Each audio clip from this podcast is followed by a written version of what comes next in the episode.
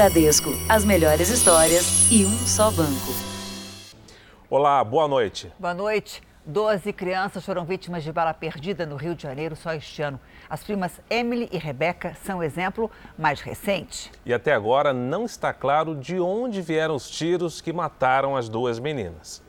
Pela primeira vez, a Polícia Militar se manifestou sobre a morte das duas crianças. Segundo a porta-voz, os PMs tentavam apreender um carro roubado quando ouviram os tiros. Em depoimento, eles afirmaram que não realizaram disparos de armas de fogo e eles aceleraram. Isso nós temos comprovação através do GPS da Polícia Militar.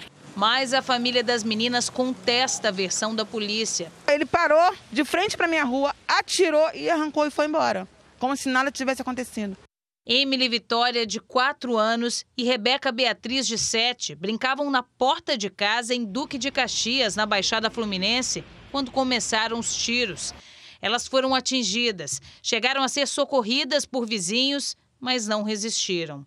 Há dois anos, a Lagoa Rodrigo de Freitas, um dos principais cartões postais do Rio de Janeiro, é usada para atualizar o triste ranking da violência no estado. Os nomes das duas primas já foram colocados aqui ao lado de outras crianças mortas baleadas. Só esse ano foram 12. Por trás dos números e de cada nome desse, existem famílias dilaceradas, sonhos interrompidos e relatos de impunidade. Quem fez? Tá doendo? E quem se escondeu? Tá doendo mais ainda. As mortes provocaram protesto na comunidade onde as meninas moravam. Nas redes sociais, o governador em exercício Cláudio Castro se solidarizou com as famílias e prometeu dar uma resposta à sociedade. Os cinco PMs que participaram da ação foram ouvidos. As armas que eles usavam foram entregues na Delegacia de Homicídios da Baixada Fluminense. A Anistia Internacional também acompanha o caso. Essa dor não vai desaparecer nunca mais. Mas é preciso que a gente possa conseguir algum nível de, de justiça e reparação e garantia das autoridades que esse tipo de coisa não se repita. Veja agora outros destaques do dia. O ministro do Supremo decide que o presidente Bolsonaro não pode abrir mão de depor em investigação. Motorista do ônibus que caiu de viaduto reaparece e fala à polícia. Mercado financeiro eleva a previsão de inflação em 2020. São Paulo prevê início de vacinação contra a Covid em 25 de janeiro. Na série especial, acompanhamos as forças de segurança do Paraguai contra as plantações de maconha.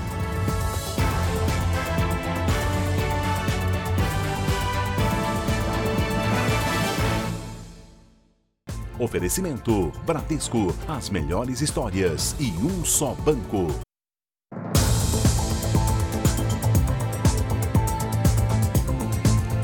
Duas em cada três mulheres já relataram ter sofrido algum tipo de agressão. Muitas vezes, os ataques não deixam marcas pelo corpo, mas ferem mesmo assim. Por isso, uma campanha quer abrir os olhos das vítimas de todo tipo de violência doméstica. Carla já foi casada três vezes. Nunca apanhou, mas sofreu de outra maneira palavras de xingamentos, humilhações. É, quando você tem, ah, olha o celular e fica cuidando de, de, com excesso da vida da pessoa, nada disso é considerado normal, nada disso é normal. Quando você tem um abuso físico, fica aquela mancha, fica aquele roxo, fica. E quando você tem um abuso psicológico, qual é a ferida que tem dentro de você? E às vezes é por isso que demora tanto para dar um basta nas relações. A violência doméstica nem sempre deixa marcas pelo corpo. São xingamentos, ameaças, chantagens emocionais que também machucam. É o lema de uma campanha de proteção às mulheres que acaba de ser lançada. Tudo isso é violência, sim. Mensagens como esta foram compartilhadas pelas redes sociais com o objetivo de alertar sobre certas reações do parceiro. Segundo uma organização internacional que trabalha em 121 países, Duas em cada três mulheres já passaram por esse tipo de problema. Aquelas proibições de forma tão sutis são sim agressões que ela está sofrendo e que vai fazendo com que o seu emocional seja abalado. Caso você não saiba, é possível registrar queixa de agressões mesmo aquelas que não são físicas, e dependendo da gravidade da denúncia, obter na justiça medida protetiva. Quando ela está proibida de sair de casa, que ela não pode conversar com as amigas, aí sim, nesse caso, ela tem que buscar ajuda, né? Porque a violência já está muito grave, porque está privando ela é, da, do seu convívio social. Depois de uma semana do assalto que aterrorizou Criciúma, em Santa Catarina, a polícia contabilizou o valor levado pelos assaltantes: 80 milhões de reais. Hoje, em Porto Alegre, mais um banco foi atacado. A agência fica em uma das principais vias da capital gaúcha. Para invadir o banco, os assaltantes quebraram a parede de um restaurante, que fica ao lado, provavelmente no fim de semana, e aguardaram o momento certo para agir.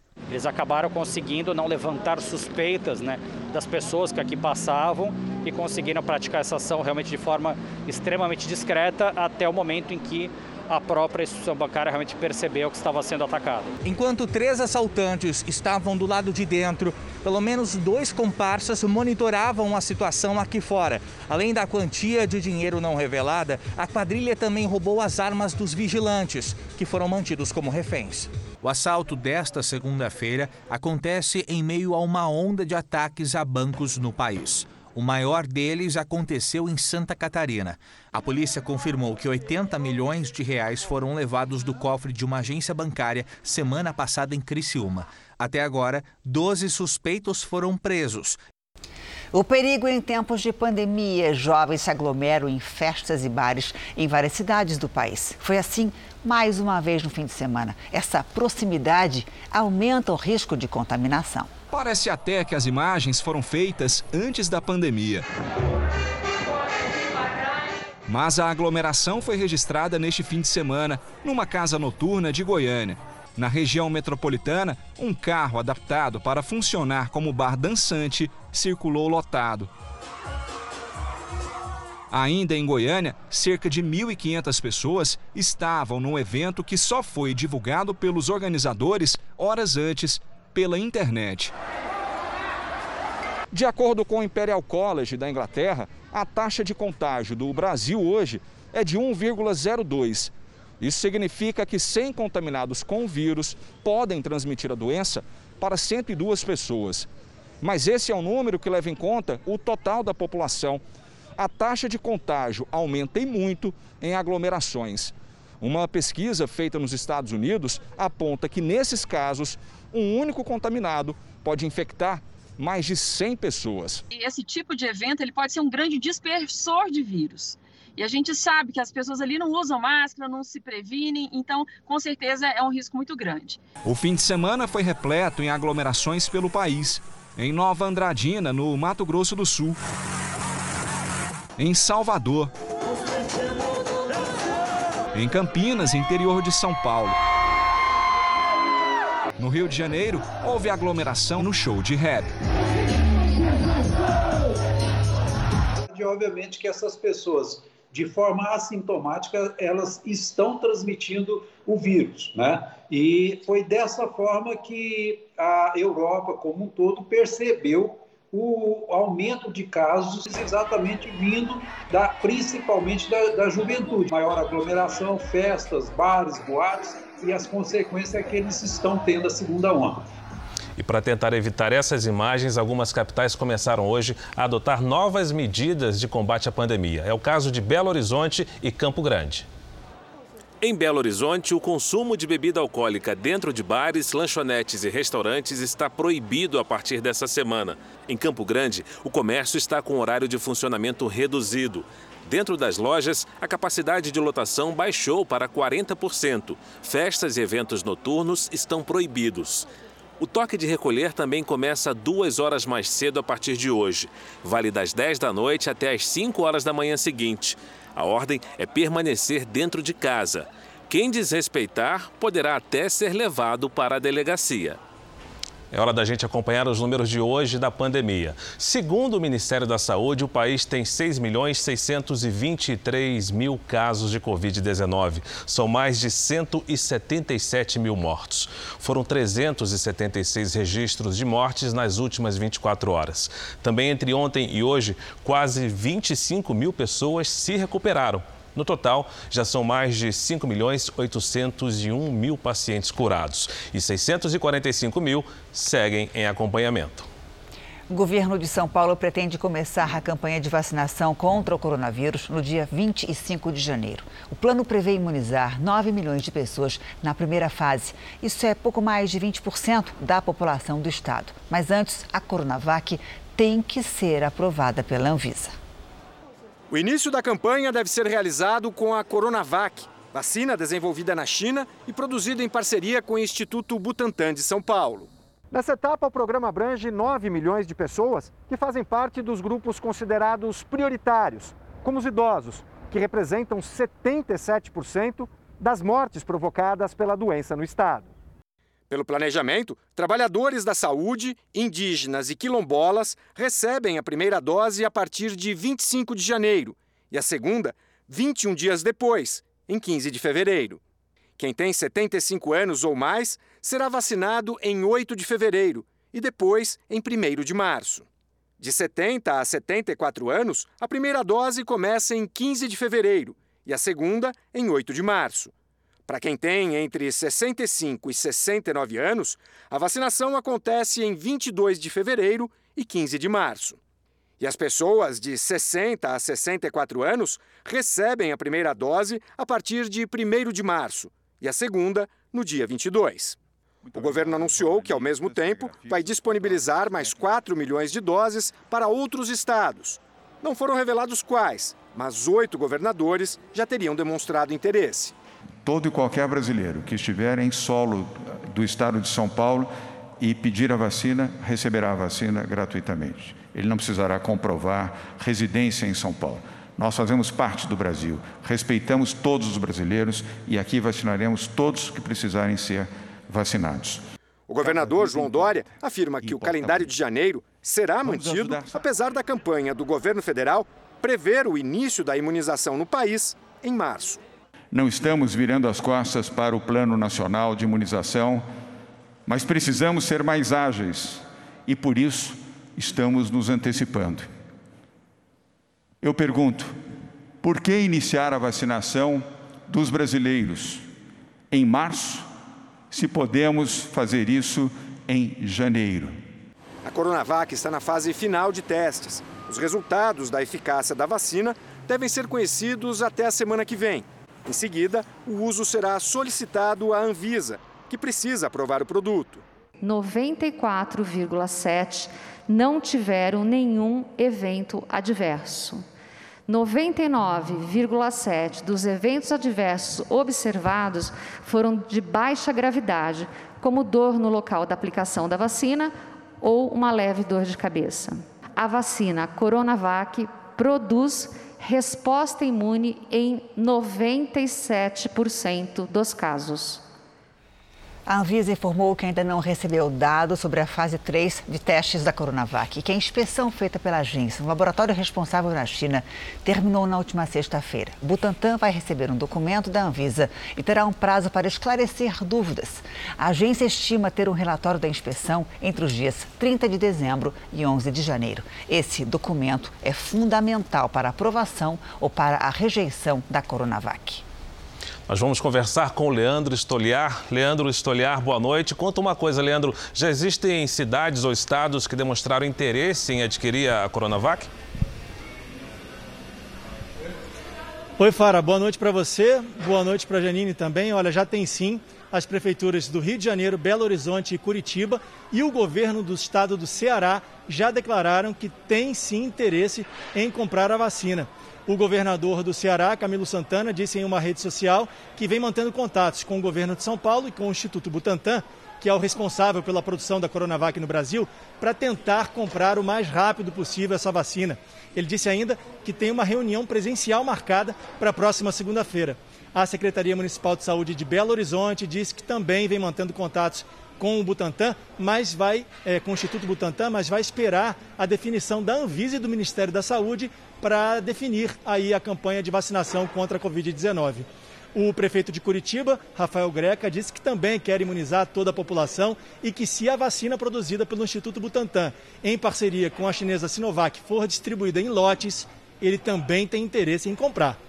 Fara e Janine. Obrigado, Soliar. Com o aumento da ocupação em UTIs, algumas cidades também decidiram endurecer as medidas de isolamento. Em Salvador, o governo anunciou a reabertura de 130 leitos para pacientes com Covid-19. A taxa de ocupação das UTIs disparou em vários estados brasileiros. No Rio Grande do Sul e no Rio de Janeiro, mais de 80% dos leitos estão ocupados por pacientes com Covid. No Distrito Federal, a taxa já está perto dos 70% das vagas. Na Bahia, quase 80% dos leitos de UTI da rede pública estão ocupados. Em outubro, esse número estava em torno de 50%. Diante da crescente pressão no sistema de saúde, 40 leitos de UTI serão reabertos no interior do estado e mais 130 só aqui em Salvador. A prefeitura também determinou a volta do fechamento de teatros e cinemas.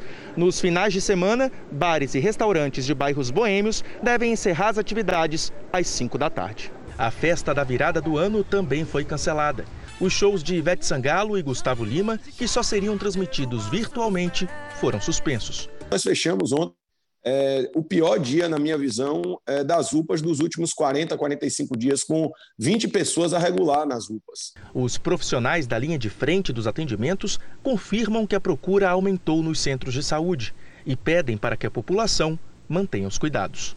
Nos hospitais que a gente trabalha, aproximadamente, a gente atendia 50 pacientes sugestivos de Covid, certo? Sem diagnóstico fechado. Hoje a gente está atendendo aproximadamente 350 pessoas jovens, idosas, crianças, muitas das vezes que chegam né, com medo é, é, da Covid-19 em decorrência do seu grande grau de letalidade. A seguir, mercado financeiro prevê inflação acima de 4% este ano. E na série especial, nossos repórteres mostram o maior produtor da maconha consumida no Brasil e o combate às plantações.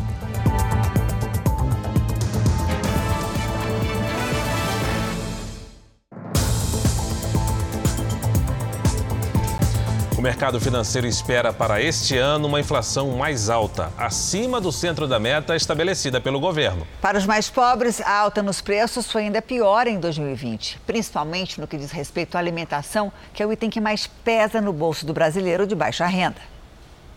No interior de Goiás, este professor de capoeira deixou o botijão de lado e passou a cozinhar no fogão a lenha. O gás está muito alto, o preço do gás está muito caro, 80 reais. Não é qualquer um que está podendo comprar o gás. Na quinta-feira passada, a Petrobras anunciou um novo reajuste às distribuidoras. No ano, o gás já tem uma alta de quase 22% nas refinarias. Em dezembro, a conta de energia passou a pagar a bandeira vermelha, o que significa uma taxa extra de R$ 6,24 para cada 100 kWh de energia. Foi justamente a bandeira vermelha nas contas de luz que fez subir a previsão de inflação para 2020. Enquanto analistas no mercado financeiro, ouvidos pelo Banco Central, esperavam para este ano uma inflação de 3,54% na semana passada, nesta segunda-feira a expectativa é outra, 4,21%. Com isso, a inflação ficou acima do centro da meta, que era de 4%.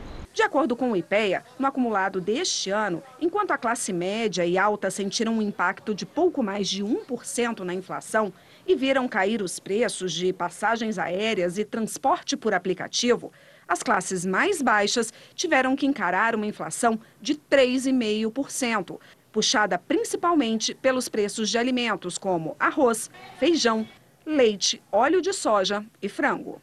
A inflação de para as pessoas de menores rendas, para os mais pobres, tem um caráter ainda mais perverso que a inflação em si para as pessoas que têm rendas fixas. É natural, porque as pessoas mais pobres, das camadas inferiores na escala econômica, são pessoas que consomem predominantemente alimentos, sobretudo porque foram os alimentos, têm sido os alimentos os principais responsáveis pela elevação dos índices inflacionários. Por conta da pandemia, vários serviços não tiveram aumento este ano, mas devem subir acima da inflação no ano que vem. Boa noite, Patrícia Lages. Bom, diante desse quadro, como se planejar para o que vem pela frente? Boa noite, Janine, e boa noite para você de casa. É preciso se organizar desde agora, até porque alguns aumentos, você viu aí, já chegaram. Neste mês, a energia elétrica já está em bandeira vermelha. O gás de cozinha subiu 5%. Devem subir também conta de água e os planos de saúde. Em ano de eleições municipais, os transportes públicos não costumam subir, mas isso já deve acontecer no ano que vem. E esses reajustes devem vir acima da inflação. A gente sempre fala em cortar gastos, mas quando a renda diminui e lá os serviços básicos sobem, é necessário rever o orçamento e reavaliar todos os gastos e não apenas esses que aumentaram de preço. Se sobrar um dinheirinho e der para guardar, a gente consegue diminuir o impacto do que vem por aí, né?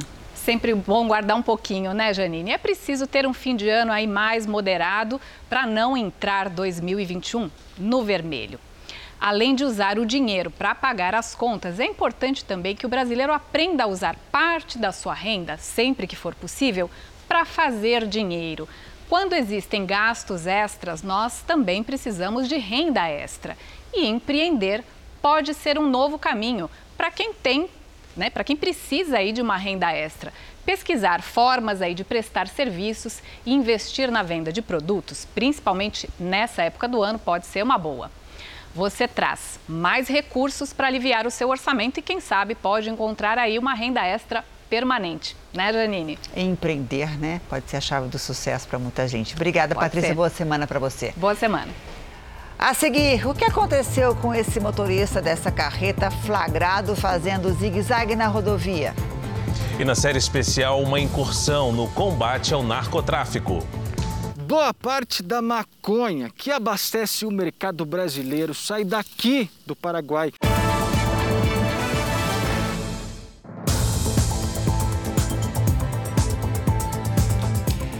Motorista do ônibus que caiu de um viaduto em Minas Gerais se apresentou hoje à polícia. Ele estava desaparecido desde o dia do acidente em que 19 pessoas morreram. Luiz Viana de Lima chegou neste carro à delegacia de João Molevade, no interior de Minas Gerais. O motorista prestou depoimento por mais de três horas. Ele pulou do ônibus pouco antes da queda. Fugiu porque, segundo ele, ele ficou com medo. Porque Muitas pessoas que paravam no local, alguns outros motoristas, estavam procurando por ele, né, querendo saber cadê o motorista, então ele se sentiu acuado e ele resolveu fugir. Segundo a Polícia Rodoviária Federal, além de dois motoristas que se revezavam no volante, 48 passageiros estavam no ônibus, três a mais do que havia sido informado.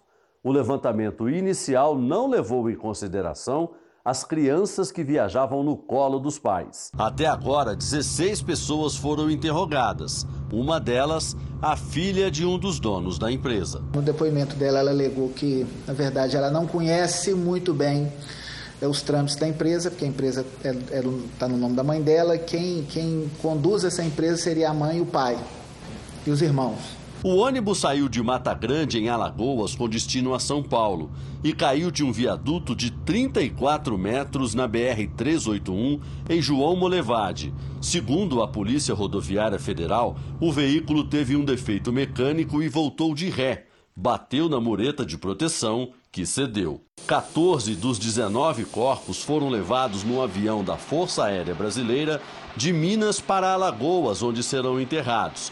24 parentes que vieram reconhecer as vítimas embarcaram de volta para casa em outra aeronave da FAB.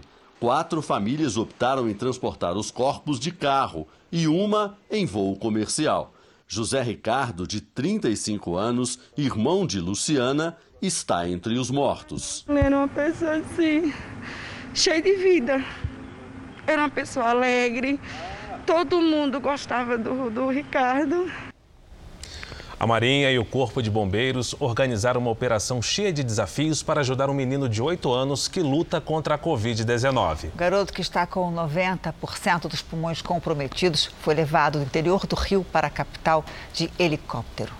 O pai está mais esperançoso depois da transferência. Ninguém quer passar por isso, mas é um momento muito, de muita aflição e mais vai dar tudo certo. Ele vai ele vai se recuperar, está sendo bem tratado, bem cuidado. A luta pela vida de Matheus Moreira Silva, de 8 anos, exigiu uma força-tarefa.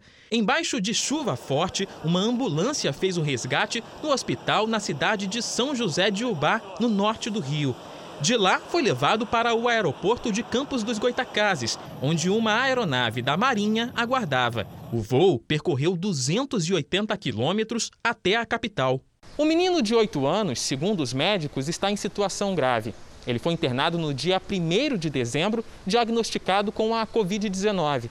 Com 90% dos pulmões comprometidos, a decisão dos médicos foi transferi-lo para receber tratamento especializado. Mateus está neste hospital municipal na zona norte do Rio, referência em UTI pediátrica, e poderá contar com a ajuda de uma equipe médica preparada e equipada. Vai acontecer a melhora o mais breve possível, com certeza vai melhorar. Já está nas mãos dos médicos e de Deus. Aliviado daqui a uns dias, comemorar a alta dele do hospital e é isso aí.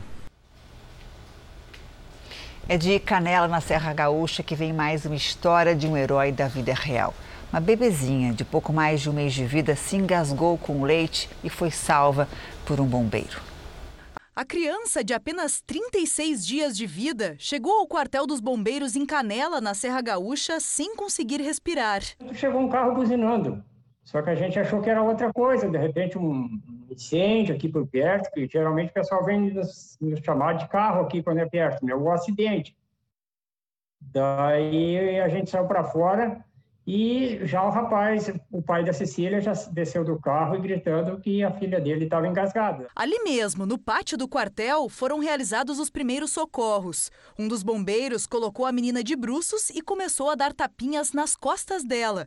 Foram seis minutos de tensão até conseguir reanimar a criança. Eu peguei ela no colo e nisso ela começou a, a se engasgar e, e já não voltava. Eu nem pensei duas vezes, eu pensei em não perder tempo então eu acabei peguei, peguei ela, entreguei para o Vitor e disse: corre, leva ela para os bombeiros. Os bombeiros estão preparados para atender esse tipo de ocorrência. Durante a formação profissional, eles aprendem a fazer a manobra Heimlich, que é rápida e permite desobstruir as vias respiratórias. Usando essa técnica, foi possível salvar a vida de mais de 30 crianças só este ano aqui no Rio Grande do Sul. Depois do susto, um abraço de alívio da mãe da pequena Cecília e um agradecimento especial aos novos heróis da família.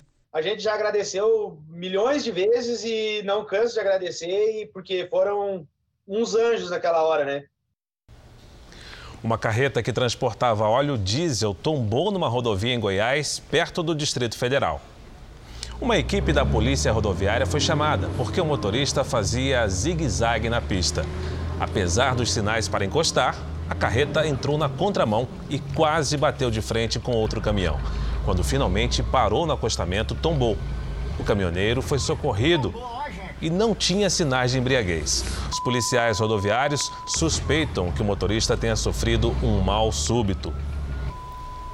Moradores de Rostov, na Rússia, presenciaram uma cena impressionante após o incêndio atingir uma loja de fogos de artifício. Nas imagens divulgadas pelo governo russo, é possível ver uma série de bombas e foguetes explodindo por pelo menos dois minutos. As ruas foram interditadas. Por sorte, ninguém ficou ferido.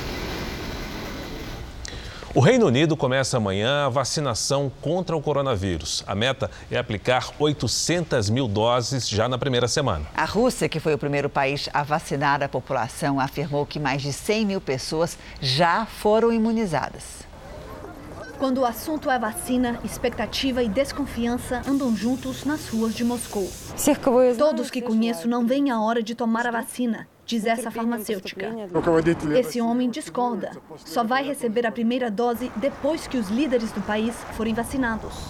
O motivo é que a vacina russa Sputnik V ainda não completou a terceira fase de testes, em que são avaliadas segurança e eficácia. Mesmo assim, o país espera vacinar 2 milhões de pessoas até o fim do mês.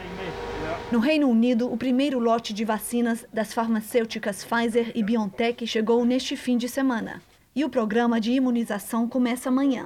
Idosos acima de 80 anos, moradores de casas de repouso e profissionais de saúde serão vacinados.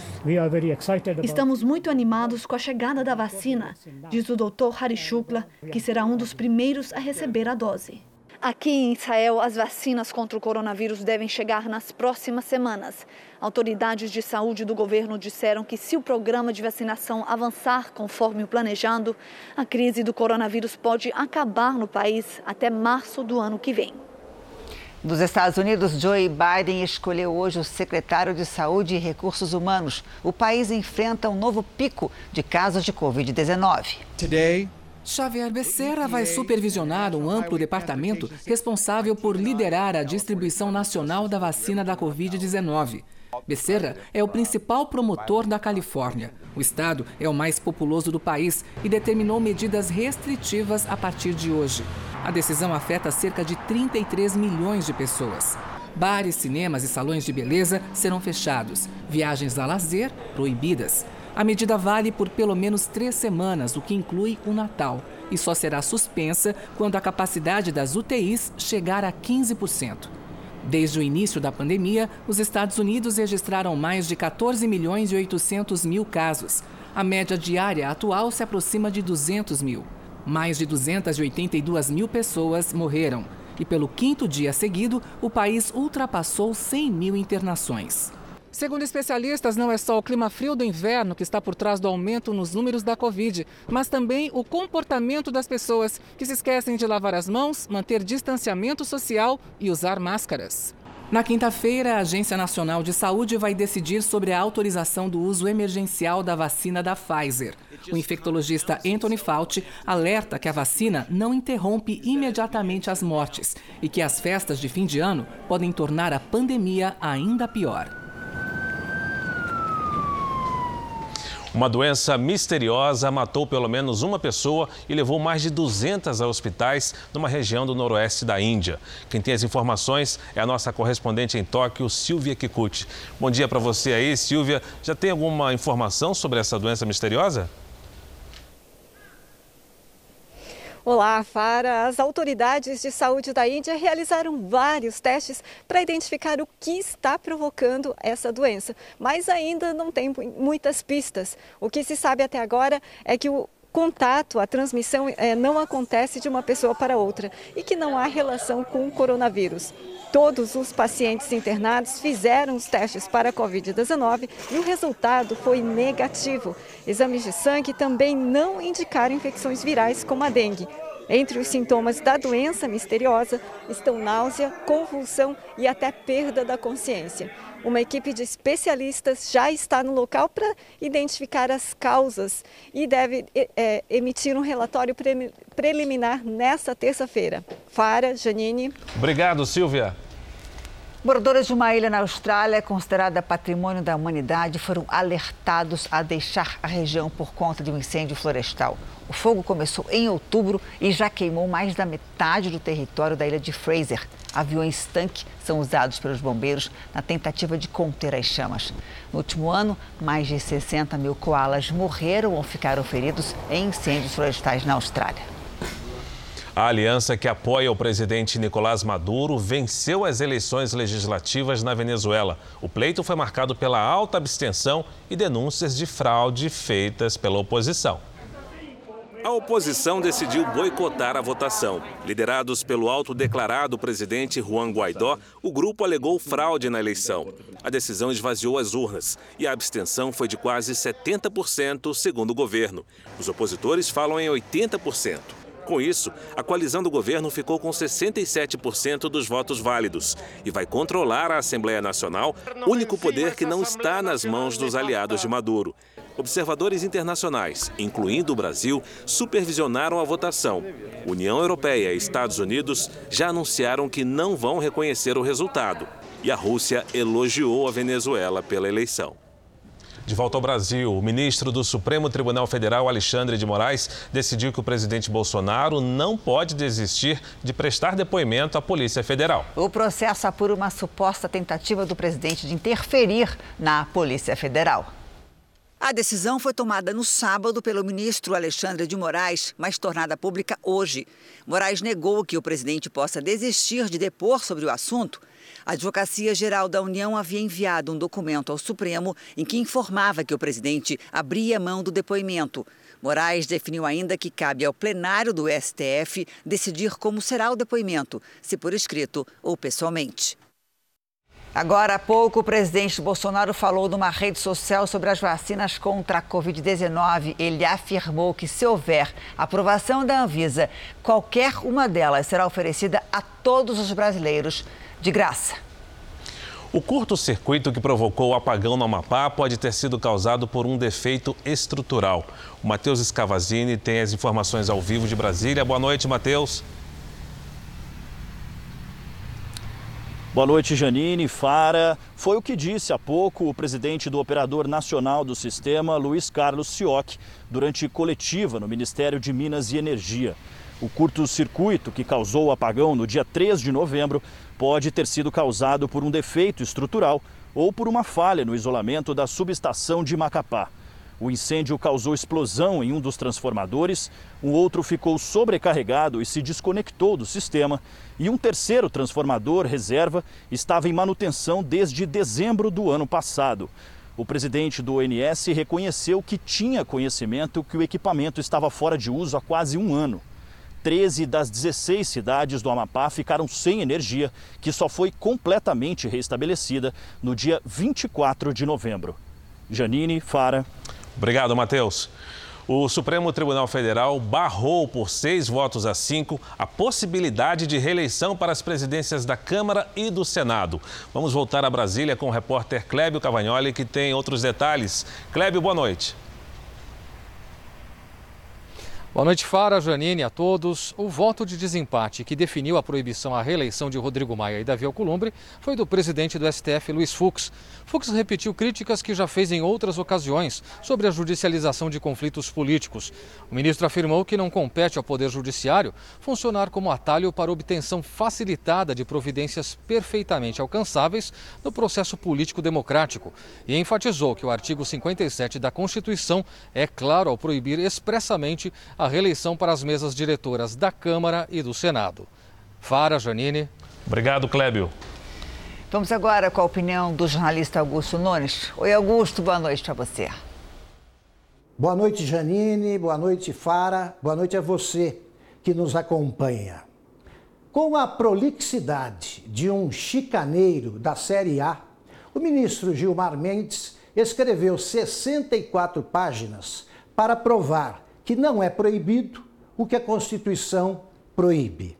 O palavrório merecia ser transformado no fecho glorioso de uma antologia de porta de cadeia. Há um parágrafo em alemão, segue-se a citação de um jurista nativo que foi ou é ministro do Supremo Tribunal Federal. O desfile de homenageados é aberto pelo pensador Henrique Ricardo Lewandowski. Enquanto prossegue o desfile que junta sumidades estrangeiras a colossos domésticos como Celso de Mello, o Maritaca de Adamantina critica a ditadura militar, elogia o Congresso dos Estados Unidos, louva deputados que dirigiram anos a fio o Congresso da República Velha diz que proibir reeleição é coisa de golpista e conclui que, de vez em quando, não é preciso levar a sério o que diz a Constituição. As 64 páginas caberiam numa frase só. Para que não haja perigo de melhorar, vamos manter onde estão o Davi Alcolumbre e o Rodrigo Maia. O presidente da Câmara, Rodrigo Maia, criticou a lentidão no envio de pautas econômicas ao Congresso. Vamos voltar a Brasília ao vivo, agora com o repórter Alexandre Saturno. Oi, Alessandro, boa noite para você. Olá, Janine. Boa noite para você, boa noite a todos. Olha, Rodrigo Maia afirmou que, como as eleições municipais passaram, não há mais desculpas para o atraso em votações importantes, a exemplo da PEC emergencial. Maia disse que está confiante e acredita que o texto da reforma da Previdência, o texto da reforma tributária, melhor dizendo, deve ser aprovado até o fim do ano. Durante uma entrevista coletiva, Rodrigo Maia fez duras críticas aqui na Câmara dos Deputados. Vamos ver. Durante a pandemia votou muitas coisas, votou inclusive a lei do gás, a lei de recuperação judicial, consertou o texto do saneamento. Então a Câmara fez muito na agenda econômica também. Então, essas desculpas, elas acabaram. Eu acho que a PEC emergencial ela só consegue ser promulgada em janeiro. Eu acho que essa é uma questão que deveria interessar o governo também, avançar na emergencial e, e tê-la aprovada antes da aprovação do orçamento. O líder do governo na Câmara, Ricardo Barros, respondeu às declarações de Rodrigo Maia. Ele afirmou que está trabalhando no Congresso para aprovar ainda este ano a primeira etapa da reforma tributária e autonomia do Banco Central. Nós estamos empenhados num grande acordo com a oposição, o governo, com o presidente Rodrigo Maia, para votarmos sim, ainda este ano, primeiro turno da reforma tributária, votarmos o PLP 101, que ajuda os estados e municípios, o PL P137, que é, é fundos públicos, superávit de fundos públicos, votarmos a autonomia do Banco Central e eu espero construir todos esses acordos com o apoio do presidente Maia e também da oposição. O Procurador-Geral da República, Augusto Aras, prorrogou o trabalho da Lava Jato no Rio de Janeiro até o fim do mês que vem e no Paraná até outubro de 2021. E no Rio, o ex-secretário estadual de Transportes, Júlio Lopes, foi alvo de uma nova fase da operação. Um escritório de advocacia no centro do Rio foi um dos sete endereços onde policiais federais cumpriram mandados de busca e apreensão. A ação é um desdobramento de outras três investigações que apuram o pagamento de propina na construção da linha 4 do metrô. O alvo é o ex-secretário de Transportes do Rio, Júlio Lopes. Segundo a Força Tarefa, ele teria facilitado o processo de licitação das obras do metrô em troca de dinheiro. A Polícia Federal também esteve na casa do ex-secretário. Documentos e celulares foram apreendidos. A operação de hoje foi baseada no depoimento de empresários que fecharam acordo de delação premiada. Segundo as investigações, Júlio Lopes teria recebido quase 7 milhões de reais em propina enquanto esteve à frente da Secretaria de Transportes do governo Sérgio Cabral. A linha 4 do metrô foi inaugurada em 2016 para os Jogos Olímpicos e custou mais de 9 bilhões de reais. As empresas que participaram do consórcio são investigadas por superfaturamento e desvio de dinheiro. A defesa de Júlio Lopes afirmou que ele não praticou nenhum crime e que as afirmações dos delatores são caluniosas. Um advogado, que seria o operador financeiro do ex-secretário, também foi alvo da operação. Júlio Lopes já foi denunciado por suspeita de corrupção e lavagem de dinheiro enquanto cumpria mandato como deputado federal. Com a pandemia, muita gente deixou o carro por meses na garagem. A consequência Muitas dessas pessoas resolveram vender o automóvel e alugar um carro quando necessário. O que o mercado de locadoras não esperava era uma demanda tão alta e aí a locação fica mais difícil. Aponte a câmera do seu celular para o nosso QR Code e veja os cuidados que você deve ter na hora de alugar um carro. Nas 70 lojas dessa rede de locação de veículos, a pandemia fez despencar os serviços. Tivemos uma queda de aproximadamente 95%. Foi realmente uma, uma, uma queda abrupta. Né? Agora, com a flexibilização, o problema é o contrário. Os clientes voltaram, mas não tem carros suficientes para locação. Nesse pátio aqui, que ficavam em média 25 veículos, hoje só tem esses três e todos já estão reservados. Da frota de 500 carros, a empresa vendeu 250. Mês passado, encomendou outros 100 para tentar atender a demanda que voltou a crescer com força. Mas agora, o problema é que a indústria não tem conseguido abastecer o mercado. E a previsão de entrega desses veículos está girando em torno de 90 a 120 dias. O balanço da Associação Nacional de Fabricantes, divulgado hoje, mostra que os dados de novembro são os melhores do ano, embora o mercado interno continue impactado pelas limitações impostas pela pandemia. Mesmo assim, só no mês passado foram produzidos quase 240 mil veículos. As pessoas passaram a alugar mais carros é, para viagens, é, para evitar é, transporte coletivo. De todos os veículos fabricados no Brasil, cerca de 45% vão para empresas, como as de locação. Com tanta procura e capacidade de produção ainda limitada pelas regras sanitárias, deve prevalecer aquela velha lei da oferta e da procura. Possivelmente deveremos ter não um crescimento do, assim, do, do, do, custo de locação, e sim, quem sabe, exatamente até uma manutenção e quem sabe até um decréscimo desse preço de locação. Ainda sobre a Covid-19, pesquisadores da Universidade de São Paulo participaram de um estudo que revelou as mulheres desenvolvem menos sintomas ou sintomas mais leves da doença que os homens. O Luiz Henrique e a Denise ilustram o resultado da pesquisa. Ele corria 9 quilômetros por dia, pedalava 200 quilômetros por semana. Boa alimentação e bom sono. Eles pegaram Covid juntos. Denise com sintomas leves. Já o atleta quase morreu. Eu entrei na ambulância, o que me recordo é isso. Eu entrei na ambulância, perguntaram onde eu estava, me levaram para o hospital de novo, eu já não lembro mais de nada. Eu me lembro que estou na ambulância, ele falou, ah, ótimo, você está bem então. Cheguei no hospital já fui entubado. A pesquisa analisou mil casos em todo o mundo o vírus da Covid descompensa o sistema imunológico, faz com que as próprias defesas do organismo ataquem tecidos e provoquem a falência de órgãos.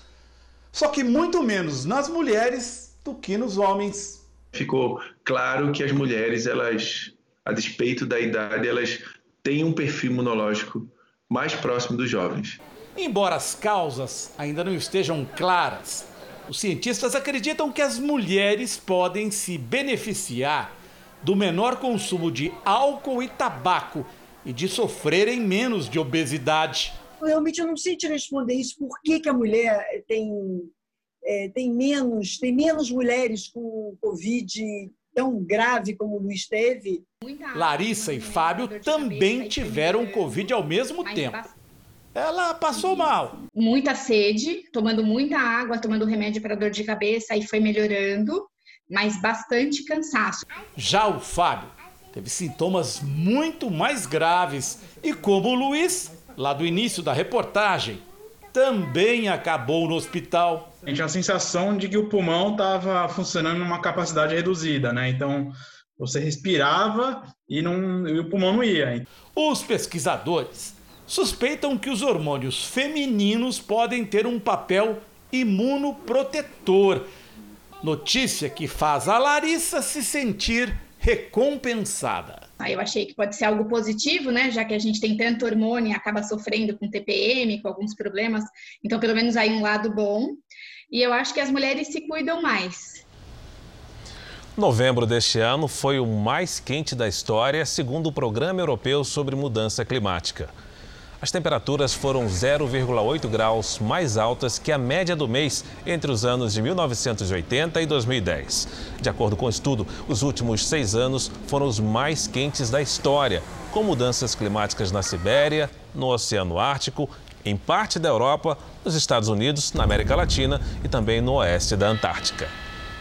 E o tempo mudou na região sudeste do Brasil. No Rio de Janeiro choveu mais da metade do que era esperado para o mês. Boa noite, Mariana Bispo. Como é que fica o tempo amanhã? Tem mais chuva prevista para a região. Janine, boa noite para você, Fara, e a todos. Amanhã a frente fria se afasta do sudeste, mas um corredor de umidade mantém as nuvens carregadas. Por isso, chove o dia todo no Rio de Janeiro, no Espírito Santo, na maior parte de Minas Gerais e no litoral paulista. Ainda há risco de alagamentos e deslizamentos nessas regiões. O tempo fica firme entre o Rio Grande do Sul e o Mato Grosso do Sul e também nas áreas claras do Nordeste. Em Goiás, em Mato Grosso e em todos os estados do Norte, pancadas de chuva a qualquer momento. As máximas ficam assim: Florianópolis, 25 graus, Campo Grande, 27 graus, no Recife, 32 e em Teresina, 34 graus. No Rio de Janeiro, chuva a qualquer hora do dia, máxima de 25 graus. Em São Paulo, chuva fraca e muitas nuvens. Faz 26 graus amanhã, Janine. Hum, obrigada, Mariana. Até amanhã. Até amanhã. A direção da Polícia Civil do Distrito Federal começou o processo de exoneração do delegado preso por cultivar maconha. O delegado Marcelo Marinho foi preso em flagrante na sexta-feira na chácara dele, em São Sebastião, cidade a 30 quilômetros de Brasília. Após denúncia anônima, policiais civis encontraram 128 pés de maconha, sementes importadas prontas para o plantio, estufa e balança de precisão. Segundo a Corregedoria Geral, existia uma infraestrutura tecnológica avançada para produção em escala industrial. A mulher e dois filhos do delegado também foram presos em flagrante, acusados de tráfico de drogas. Banhado pelo Atlântico e vizinho dos produtores, o Brasil é um lugar estratégico para o narcotráfico, assunto dessa semana da nossa série especial. O destino preferencial da cocaína é a Europa, que paga mais. O da maconha é o mercado doméstico. Nossa reportagem foi ao Paraguai, maior fornecedor latino-americano, para mostrar o que a polícia local faz para combater a produção.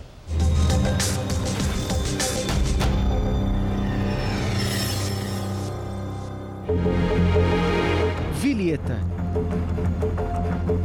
Área industrial perto de Assunção. No Porto Seco, à beira do rio Paraguai, uma carga ilegal avaliada em 2 bilhões e 600 milhões de reais. Duas toneladas e 300 quilos de cocaína escondidos em seis contêineres de carvão que tinham Israel como destino a maior apreensão de toda a história do país. Os números vêm crescendo. O Paraguai, assim como o Brasil, é um corredor de passagem de cocaína produzida em países andinos. Mas o Paraguai é o maior produtor sul-americano de outra droga, a maconha.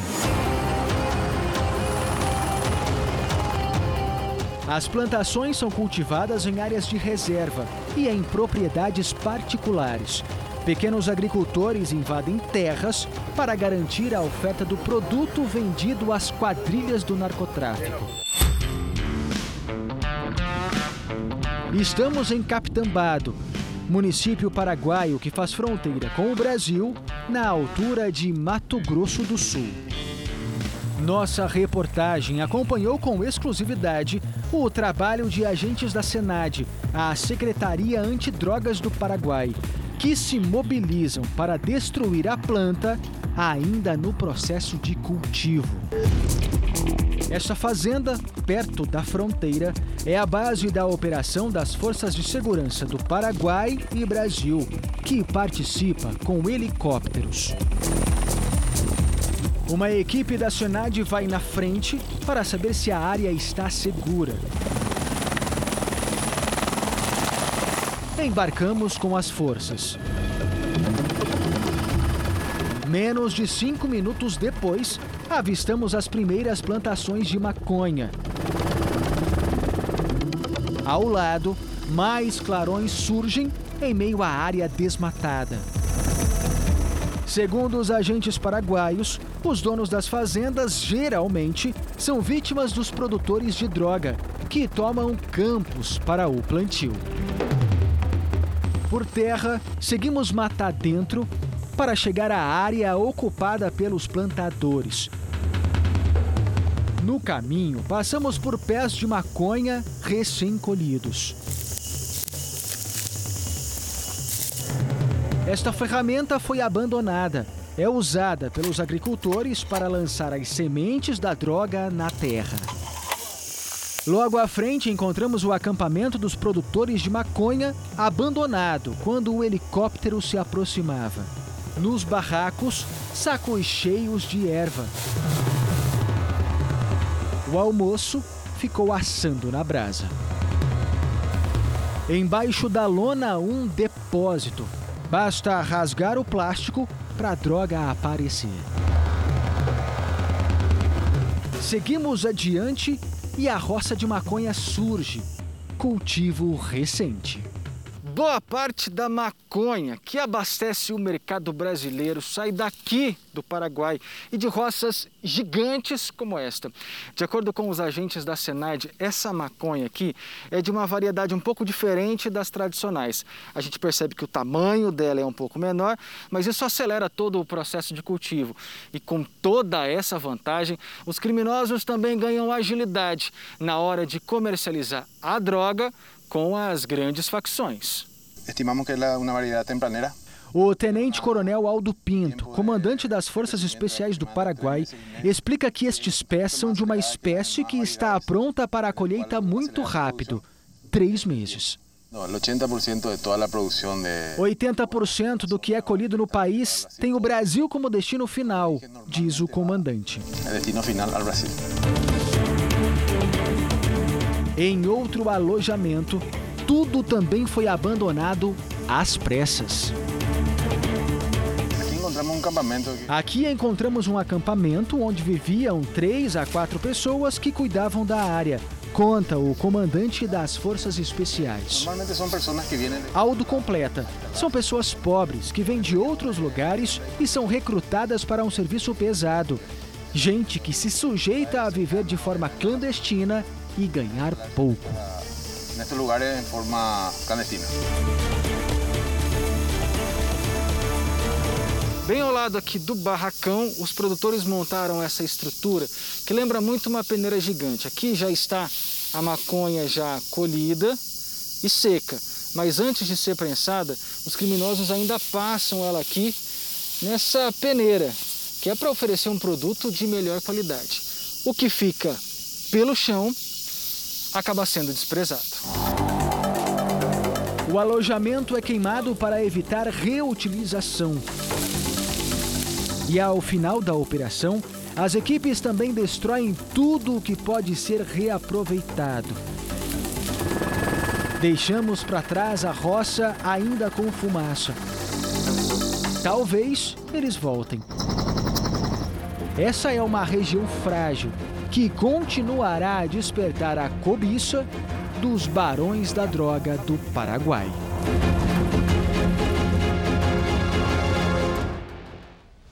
O Jornal da Record termina aqui. A edição de hoje na íntegra e também a nossa versão em podcast estão no Play Plus e em todas as nossas plataformas digitais. E à meia-noite e meia tem mais Jornal da Record. Fica agora com a novela Amor Sem Igual. Boa noite para você. Ótima noite e até amanhã.